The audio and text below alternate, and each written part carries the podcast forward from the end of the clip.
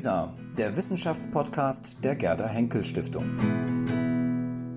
Mit einem Beitrag aus der Berlin-Brandenburgischen Akademie der Wissenschaften.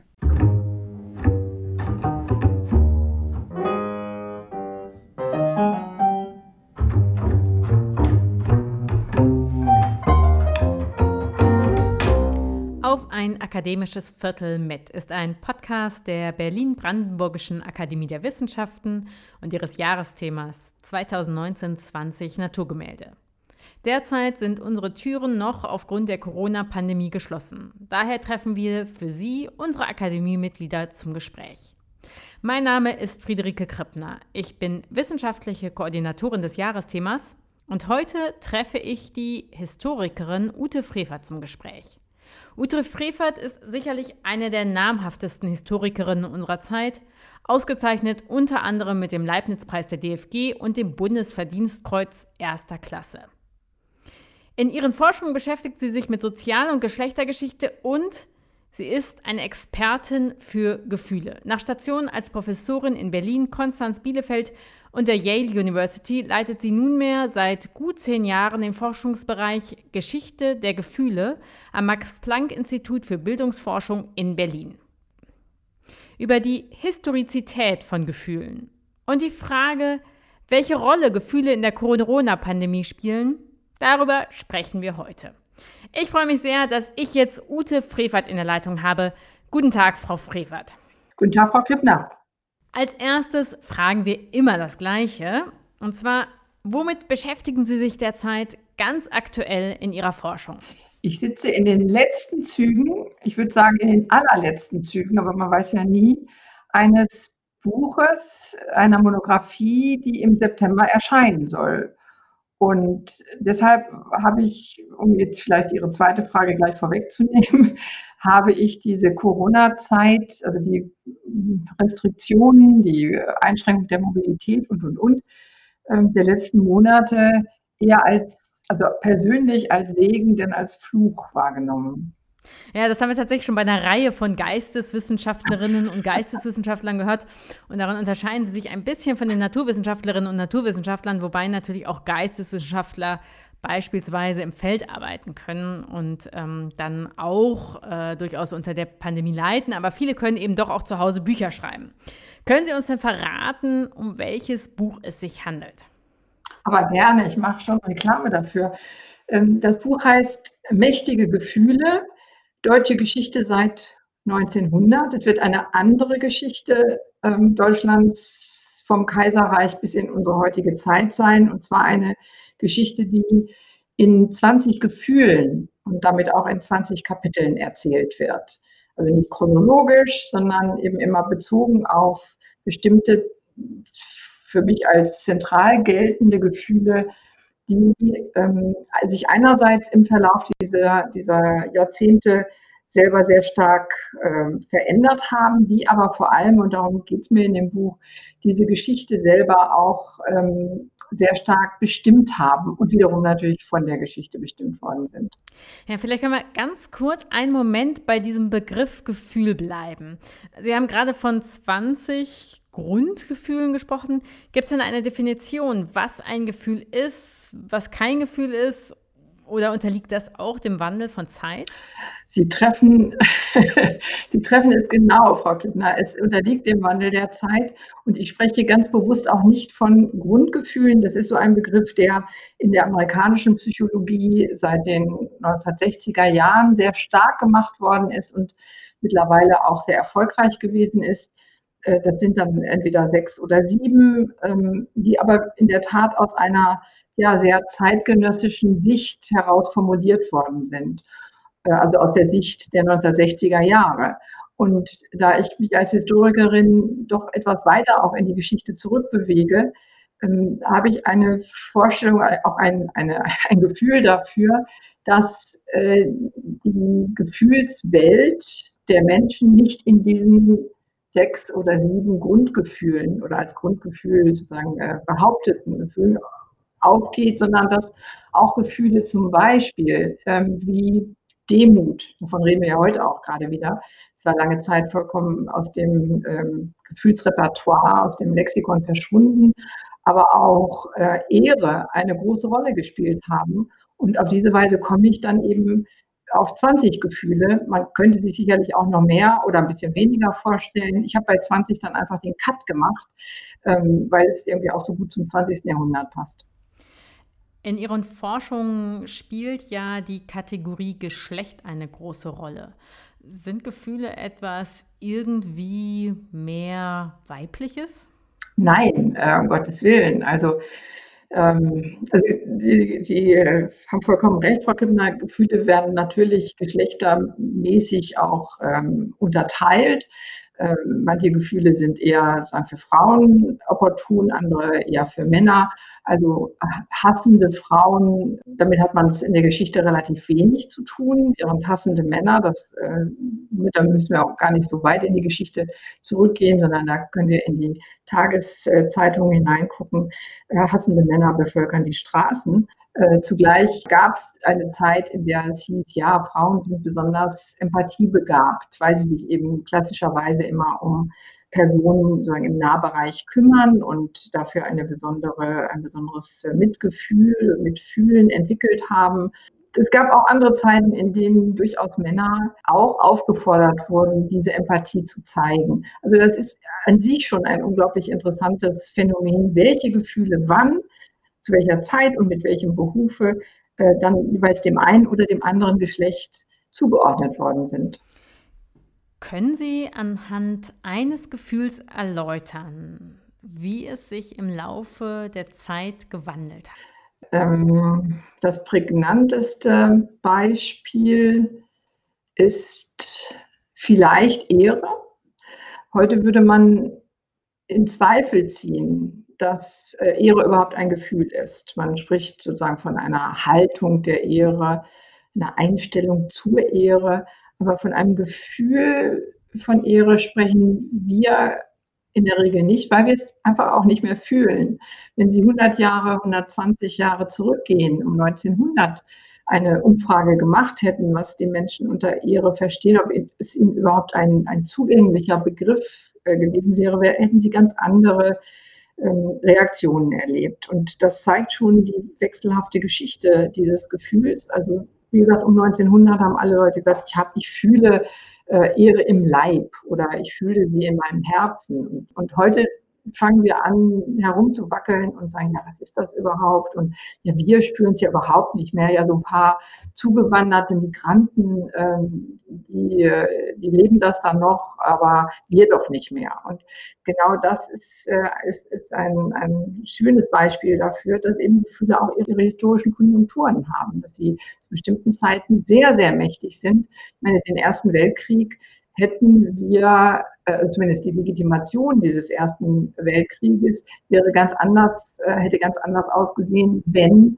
dieser Begriff und auch das Gefühl für Ehre damals nicht so virulent gewesen wäre. Alle Staatsmänner, ähm, waren es ja damals nur, haben äh, betont, dass ihnen ihre Ehre nichts anderes ermögliche, als jetzt das Schwert zu ziehen und sich wechselseitig abzuschlachten. Und das ist nicht nur auf der Ebene sozusagen der hohen Politik ein ein Legitimationsgefühl gewesen, sondern das ist weit in die, ja, in die Motivationsstruktur der einzelnen Menschen, auch der jungen Soldaten, die damals äh, sich manchmal auch sogar freiwillig gemeldet haben, äh, eingelassen gewesen. Und äh, also es war wirklich sozusagen ein geschichtsmächtiges, ein die Geschichte bewegendes Gefühl gewesen. Und nicht nur so, das sagt man ja oft, naja, also ähm, Gefühle, ja, schön und gut, jeder Mensch hat sie, jeder Mensch kennt sie. Aber ähm, das ist ja, ist ja, was ist ja Privatsache. Das äh, spielt ja in der großen Geschichte äh, gar keine Rolle. Und das Buch versucht genau dieses, diesen Vorbehalt und dieses Vorurteil zu zerstreuen und zu zeigen, äh, wie ganz verschiedene Gefühle an ganz verschiedenen Stellen äh, und in ganz verschiedenen Situationen und Zeiten der in dem Fall ganz klassisch national deutsch gedachten Geschichte äh, dann wirklich den Unterschied machten. Da Sie eben von einer deutsch-Nationalgeschichte sprachen, gehen Sie denn überhaupt davon aus, dass es sowas wie anthropologische Grundkonstanten gibt und auch transkulturelle Grundkonstanten von Gefühlen? Oder würden Sie sagen, Gefühle sind immer zeitlich und auch kulturell gebunden, was auch immer kulturell dann im Einzelnen heißt? Ich würde eher dem Zweiten zuneigen, muss das ja auch. als, als Historikerin, wenn ich dann sage, ja, anthropologische Konstanten hat sich eigentlich überhaupt nichts geändert. Manche Anlässe haben äh, sich vielleicht verändert, manche Bezüge, aber ansonsten ist immer alles gleich geblieben. Da hätte ich meinen Beruf verfehlt. Aber auch äh, jenseits dessen, dass ich dem, dem, den Grundannahmen dieses Berufes treu bleiben möchte, ähm, ist es so, dass sowohl in der Zeit als im Raum Gefühle anderes, anderes bedeuten, in anderer Intensität wahrgenommen worden sind, andere Begriffe auch für sich hatten. Für manche Gefühle gibt es in bestimmten Kulturen keinen Begriff. Wenn wir allein in jetzt in der nationalen und in der europäischen Geschichte bleiben, sehen wir eben auch, wie über die Zeit hinweg, und da müssen wir gar nicht so weit zurückgehen, sagen wir mal, wir gehen ins 17. Jahrhundert zurück und gucken uns an, wie René Descartes der dieses berühmte Traktat über die Passion der Seele geschrieben hat, was der eigentlich für einen Zugang zu Gefühlen hat und welche Gefühle er für ja, interessant oder überhaupt sagen, bemerkenswert, beschreibenswert findet. Und da kommen wir zum Beispiel auf etwas, das dann bei Herrn Eckmann und den amerikanischen Psychologen vollkommen fehlt. Die lassen dann so etwas wie Surprise, Überraschung gelten. Aber das, was Descartes unter Curiosität zum Beispiel fasst und das als Curiositas in der frühen Neuzeit eine gerade auch für die Entwicklung der neuzeitlichen Wissenschaft eine zentrale Rolle gespielt hat. Das entgeht heutigen Gefühlsforschern, weil sie ähm, zum Teil, ja, weil sie einfach geschichtsvergessen sind. Das führt zu Ihrem Arbeitsplatz. Sie sind Direktorin am Max-Planck-Institut für Bildungsforschung in Berlin, ich sagte es eingangs. Und mindestens als Sie dorthin kamen, waren Sie ja so ein bisschen allein auf weiter Flur als Geisteswissenschaftlerin, weil das eher ein ja, naturwissenschaftlich-psychologisch geprägtes, empirisches Institut ist. Wie gestaltet sich denn konkret die interdisziplinäre Arbeit dort? Ich hatte ja, als mich die Anfrage ereilte, ob ich mir vorstellen könnte, an diesem Institut ähm, zu arbeiten, durchaus einen Brückenschlag im Auge. Also ich habe ja vor 2008 ähm, mich zwar immer mal auch mit Gefühlen beschäftigt, mit Vertrauen vor allen Dingen, aber ich hätte mich jetzt nicht als Gefühlshistorikerin selber beschrieben.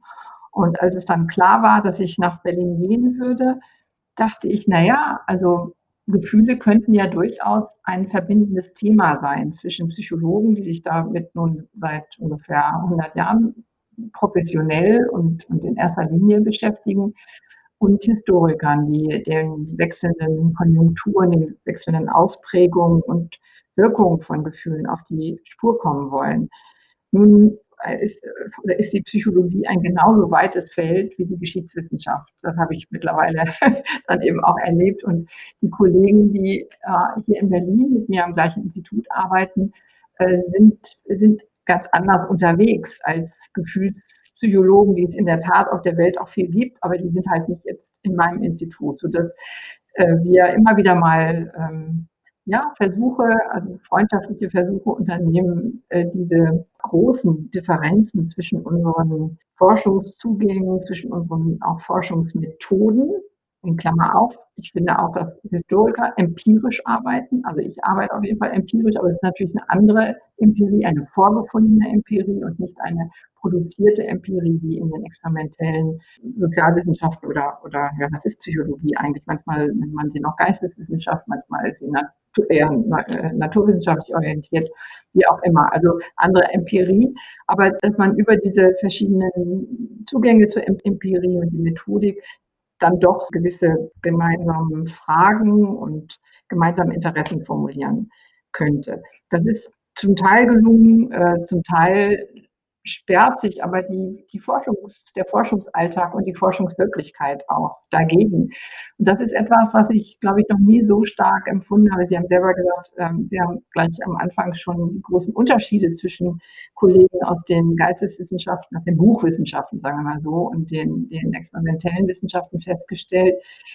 Das habe ich gelernt, dass da ganz auch andere Forschungsrhythmen eine Rolle spielen. Also wir können uns als Geisteswissenschaftler eben durchaus auch erlauben, äh, über viele Jahre, in Amerika sind es noch viel mehr Jahre als äh, in Europa, an einer Monographie zu arbeiten. Und äh, diese Zeit, diese, ja, dieses Geschenk auch von Zeit, was man uns gönnt, das haben die experimentell arbeitenden Naturwissenschaftler überhaupt nicht. Die sind viel stärker darauf angewiesen, auch ein kleines, kurzes Paper nach dem nächsten an die Öffentlichkeit zu bringen, um damit mit äh, unendlich viel anderen Institutionen, die auf der ganzen Welt an ähnlichen Fragen wie Sie arbeiten, zu konkurrieren und immer sozusagen die Nase vorn zu haben. Ich weiß ganz genau, dass dieses Buch, was ich geschrieben habe, nirgendwo auf der ganzen Welt so geschrieben werden kann. Ich habe da ein Alleinstellungsmerkmal, um das ich nicht kämpfen muss. Aber zumindest so wie ich es wahrnehme, ist das eben in den experimentellen Wissenschaften überhaupt nicht der Fall, weil man genau weiß, da sind Labore in Taiwan und in, äh, in Stanford und, und äh, wer eben als Erste dann äh, ja, das Paper bei, bei Science oder Nature platzieren kann, der kriegt die Aufmerksamkeit, die anderen dann eben nicht mehr. Also eine interessante Perspektive, die ich so tatsächlich noch gar nicht so oft gehört habe. Äh, ich habe eher oft den Eindruck, dass sich GeisteswissenschaftlerInnen nicht so beschenkt fühlen gegenüber ihren naturwissenschaftlichen Kolleginnen. Und das ist interessant, wenn Sie da betonen, wir haben tatsächlich diese Freiheit, die den naturwissenschaftlichen Kollegen eben fehlt. Erlauben Sie eine letzte Frage, die jetzt noch mal ein bisschen davon weggeht, aber immerhin den Anfang zum Bogen dieses Gesprächs schlägt, denn Sie selbst erwähnten ja schon Corona. Äh, mit Blick auf das Thema Gefühle. Auch wenn mir klar ist, dass Sie Historikerin sind und es immer schwer ist, was so direkt über die Gegenwart zu sagen. Aber können Sie sagen, dass derzeit bestimmte Gefühle in dieser Pandemie ja auch in politischer Perspektive eine besondere Rolle spielen? Man kann das dann sagen, wenn man ähm, auch da wieder schön historisch diese letzten drei, vier Monate, äh, die wir mit Corona leben, auch nochmal zeitlich differenziert. Äh, in den ersten zwei Monaten, also würde ich sagen März, April, waren ganz zentrale Gefühle, die auch immer wieder aufgerufen worden sind, an die politisch appelliert wurde, die aber auch in der Alltagspraxis eine große Rolle gespielt haben. Das waren Solidarität und Vertrauen. Das waren eigentlich die Haupt, Hauptgefühle, die abgerufen wurden. Jeder soll äh, mit den Menschen solidarisch sein und sich dementsprechend auch fürsorglich und rücksichtsvoll benehmen, die besonders gefährdet sind in dieser Krise. Das andere eben Vertrauen der Bürger in eine Regierung, die äh, der man, ich sage das immer so gerne, eigentlich beim, damals beim Regieren zusehen konnte, beim Entscheidungsfinden zusehen konnte, die das sehr trans transparent gemacht hat, die auch ihre Unsicherheiten sehr offengelegt hat, zusammen auch mit, mit der Wissenschaft, auf die sie sich dann verlassen hat oder mit der sie äh, konferiert hat. Also das waren die Hauptgefühle. Das hat sich schon jetzt mal, ja, seit der, seit der Lockerung, eigentlich seit seit Mai, äh, Juni jetzt sehr deutlich verändert. Von Solidarität ist immer weniger die Rede und sie wird auch immer weniger praktiziert. Das fing schon, also man hatte da schon sagen, Vorformen auch äh, mit, mit der Schließung bestimmter Regionen für äh, Bewohner von anderen. Da war also da war dieses Gefühl, ja, wir, wir schützen uns, indem wir niemanden mehr reinlassen. Das sehen wir jetzt ja auch in Bezug auf die äh, Ereignisse in Gütersloh die äh, ja, Schließung bestimmter Urlaubsgebiete für ähm, Menschen aus diesen Regionen. Man kann viele andere, auch gerade im ökonomischen Bereich, äh, angesiedelte Beispiele geben, dass es mit dieser Solidarität nicht mehr weit her ist. Und auch, äh, vielleicht überschätze ich das ein bisschen, aber es ist auch in die, in die Kommunikation, in die politische Kommunikation zwischen Regierung und Bürgern und Bürgerinnen eine, ein anderer Ton gekommen. Ähm, nicht nur, vor allem natürlich, aber auch nicht nur durch diese, ja, ich muss vorsichtig sein, diese sehr interessanten Demonstrationen, die ähm, Menschen aus sehr verschiedenen ja, Milieus und auch mit sehr verschiedenen Motiven an einen Ort gebracht haben und für mehr Freiheit und einen Rückzug des Staates aus der ganzen Krisenbewältigungspolitik votiert haben. Und das am Anfang relativ breit akzeptierte Vertrauensverhältnis ist dadurch ins Rutschen gekommen. Ich meine, die Umfragen sind immer noch so, dass eine Mehrheit der Bevölkerung sagt, okay, wir fühlen uns gut regiert und wir vertrauen den, den Leuten da oben. Aber das, das ist ist nicht mehr so, ähm, ja, es ist nicht mehr so gewiss und äh, so belastbar, wie das vorher gewesen ist. Das heißt, wir sehen auch schon in diesen vier Monaten eine Veränderung von, von äh, Gefühlen. Ja, spannend wird es tatsächlich zu wissen, wie das in einem Jahr beurteilt wird. Frau Frevert, ich danke Ihnen ganz herzlich für dieses akademische Viertel. Vielen Dank, Frau Krippner, und ich danke für die sehr, sehr aufregenden, interessanten Fragen, die Sie mir gestellt haben. Das war ein akademisches Viertel mit Ute Frevert.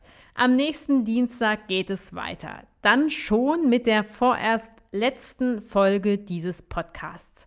Meine Kollegin Ann-Christine Boley und ich treffen dann zum Abschluss gemeinsam unseren Akademiepräsidenten, dem Mathematiker Martin Grötschel.